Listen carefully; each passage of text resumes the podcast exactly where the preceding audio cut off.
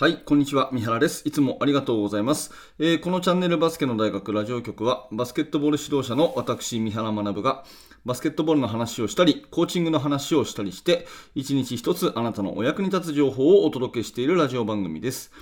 えー、2022年9月の3日土曜日になります、えー、今日も聞いていただいてありがとうございます、えー、今日のテーマはですね、バスケットボールの技術的な教え方の話です。で一番シンプルなモーションオフェンスの教え方ということで、私も若い頃随分とオフェンスの指導に悩んだ経験がありまして、えなるべくシンプルに、え生徒たちを混乱させずにですね、えそれでいて効果的なオフェンスを教えるにはどうしたらいいかというようなことを結構悩んだ覚えがあります。えメルマガの読者さんにいただいた質問をもとに、えー、一番シンプルな、ね、えー、オフェンスの約束ごとの教え方、こんなことを一緒に考えていきたいと思いますので、ぜひ最後までお付き合いください。はい、本題の前にお知らせをさせてもらいます。えー、1つ目は無料のメルマガ講座です。えー、メルマガ登録していただきますと、えー、2日に1度、えー、コートで使えるようなアイデアがあなたに届くということをやっております。えー、最初の1通目だけでもね、お受け取りいただければと思いますので、えー、ぜひこれを機会に下の説明欄からメルマガを登録お願いいたします。それともう一つは YouTube メンバーシップのお知らせです。メンバーシップはですね、えー、バスケの大学研究室というのをやってまして、えー、現在進行形で手掛けている最新のチーム作りについてですね、えー、ほぼ毎日2000文字ぐらいの記事を投稿しております。えー、Facebook の方で入っていただくと、えー、文字中心で、本を読むように、毎日の新聞を読むように購読できるんですが、あのそれを音声や動画中心に学びたいという方向けに作ったのが YouTube メンバーシップですね。だいたい週に2本の、えー、30分ぐらいの動画講義を配信しております。もし興味のある方は一度、えー、YouTube メンバーシップの方を体験してみてください。下の説明欄にリンクが貼ってありますので、どうぞよろしくお願いいたします。ということで、今日の本題ですが、一番シンプルなモーションオフェンスの教え方ということで、いただいたメールを1通読ませてください。えー、いつも楽しく拝見させていただいています。勉強になることばかりでありがとうございます。私はミニバスの指導をしています。えー、ドリブルなしの5対5を最近取り入れてやっています。えー、効果は抜群で脚力が自然に身についてきたと感じています。実際の試合でも速攻が以前に比べて出るようになってきました。ドリブルなしの2対2はよくやっていたのですが、えー、5対5はあまり重要視していませんでした。現在は細かく指導せずにやってみようでやらせていますが、これでいいのかなと思います。オフボールの際の動きとかスクリーンをかけるなど約束事を示せばよいのかはいまいちよくわかりません。三原さんが指導する際に気をつけていること、ドリブルなしの5対5を教えるときに何かあればお知らせいただければ助かります。今後ともよろしくお願いしますということで、ありがとうございます。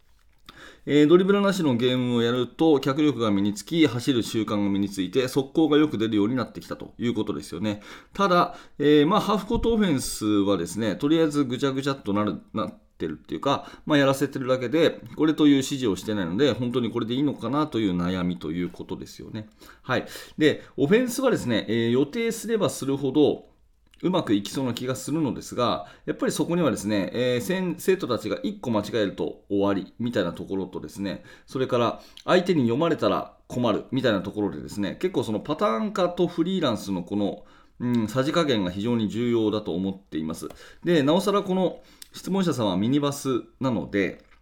ミニバスなので、当然難しいことはできないということになってくると思うのですね。えー、まあ、高校生ぐらいまでであればですね、あのー、ガチッとしたセットオフェンスというよりは、うん、ある程度のパターン化されたですね、フリーオフェンスの方がいいのかなというふうに私は思っていまして、えー、まあ、そのモーションオフェンスっていうのはね、うん、いくつかのパターンが用意されていると。ね、いくつかのパターンが用意されていて、えー、そしてそれをですねあの思いつきのままに選択するっていうような選手の裁量と、えー、コーチの方のデザインがですねちょうど半々ぐらいになっている。それがモーションオフェンスっていうものなんですね、うん、で一番シンプルなモーションオフェンスの教え方はえー、一言のルールでいくとですね、パスをしたら逆にスクリーンに行けですね。パスをしたら逆にスクリーンに行け。になります。えー、これ非常にシンプルな教え方になるんですね。うんと、まあちょっとですね、YouTube の方の音声だけ皆さん聞いてると思うんですが、えー、心なしか余裕のある方は画面の方を見てみてください。はい。えー、まあ、3対3でデザインするのが一番簡単かなと思うんですけど、3人いますと。うん、3人いますと。1番から2番、右にいる2番にパスをしました。したら、ルールはパスの逆に行ってスクリーンをかけろですね。これだけです。まあ、当然そうすると3番の人はスクリーンを使うので、この1番に入れ替わるような形になると。ねえ、こうするとディフェンスがですね一瞬こっちの方にこう固まるはずなので、えー、2番の選手は1対1がしやすくなると、ね、いうことと、あとはですね、え、パスがここからまた次のパスがこう、ね、展開されやすくなるということで、いずれにしてもボールが止まらないというところにメリットがあるわけですね。はい、パスをしたら、その逆にスクリーンに行けと。いうことが、まあ、非常に、簡単なシンプルな教え方ということになります。ね、パスを右にしました。右にしたら左側の味方にスクリーンをかけろと。ね、で当然その選手はスクリーンを使うので、えー、まあ、要はポジションチェンジをするような形になるということですよね。まあ、これを5対5でやるとですね、センターがこう他にいて、えー、ここでパスをしたら逆にスクリーンに行けと。ここにスクリーンに行ったり、ここにスクリーンに行ったり。ね、え逆サイドの人に味方にスクリーンに行けということですよね。で、最初の形が、えー、こういった五角形の形になっていると思うので、まあ、動きながらこれを保ち続けなさいという教え方で、えー、スペーシングを保ち続けて、ねえー、5対5だったら五角形、3対3だったらこの三角形ですね、えを保ち続けて、はい。で、えパスでしたら逆サイドにスクリーンに行けっていうのが、一番一番簡単な、えルールだと思います。で、ポイントとしてはですね、あのー、見るべきポイントとしては、まずスペーシングがこの五角形がですね、保たれてるかどうかっていうところですね。え動くわけですから、まあ、その形が崩れるわけですよね。形が崩れた後に、ちゃんともう一回バランスを取り直せているか、スペーシングをこう保てているかというところを、うん、まず見てあげると。で、ぐちゃぐちゃになってるかどうかっていうところを見てあげる。というのが1点ですね。でもう1点は、えー、スクリーンをした人がスクリーンがこうぶつかってるかどうか。要するにディフェンダーにぶつかっているかどうかっていうところを見てあげると。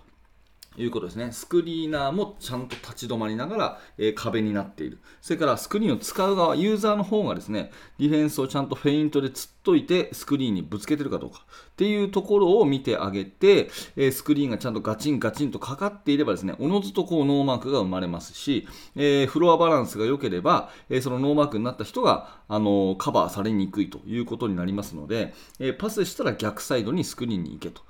パスしたら逆サイドにスクリーンに行けという、これを繰り返しながら、スペーシングをちゃんとこう保っていればいいという、まあ、そんなようなね、えー、教え方だけでも立派なモーションオフェンスになるんじゃないかなというふうに思います。あの、まあ、これをやるとですね、フォーメーションはいらない感じで、えー、まあ、うん、5回から7回ぐらい、まあ、7回ぐらいパスがね、えー、回ったら自然とノーマークができているはずです。まあ、これぜひぜひやってみてください。え、結構これ、あの、いい、いい回ですね、今日ね。すぐ体育館で使えて、えー、すごく、あの、効果的なものなんで、まあ、こういうのこそですね、あの、動画を交えて、あの、実際のね、えー、練習の風景なんかを交えてですね、あの、研究室の方で発表するべきことなのかなって今喋りながら思いましたけど、まあまあいいですね。はい。せっかくいただいたメッセージなので、えー、真剣にお答えしたということで、はい。あの、パスかしたら、えー、逆サイドにスクリーンに行けと。で、フロアバランスを保ち続けるということだけで、で、えー、注目すべきはフロアバランスとスクリーンがぶつかってるかどうか。ぶつかってるかどうかっていうところをとにかくしつこく見てあげると。うん、でじゃあどうやったらぶつかるかねっていうことをですね子供たちと一緒に考えていきながら、まあ、練習していくと効果が上がるのではないかなというふうに思います。えー、過去に、あのー、日本代表のですね、えー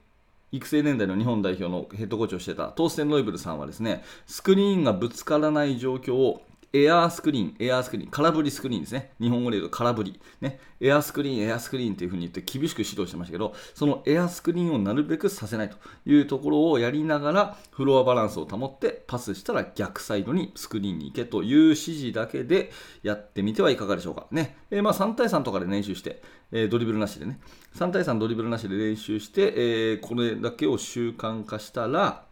はい、えー、実際に5対5をやってみると。いうふうにすると、え結構見えてくるんじゃないかと思うので、ぜひお試しくださいというお話でございました。えー、一番シンプルなモーションオフェンスの教え方ということで、えー、ぜひあなたのチームでもお試しください。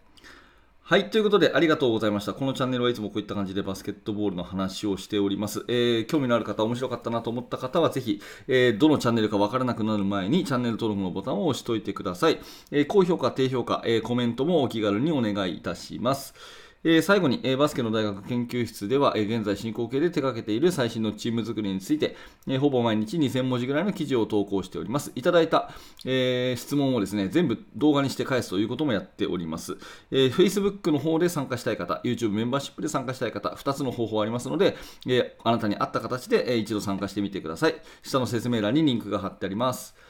はい、最後までありがとうございました。三原学でした。それではまた。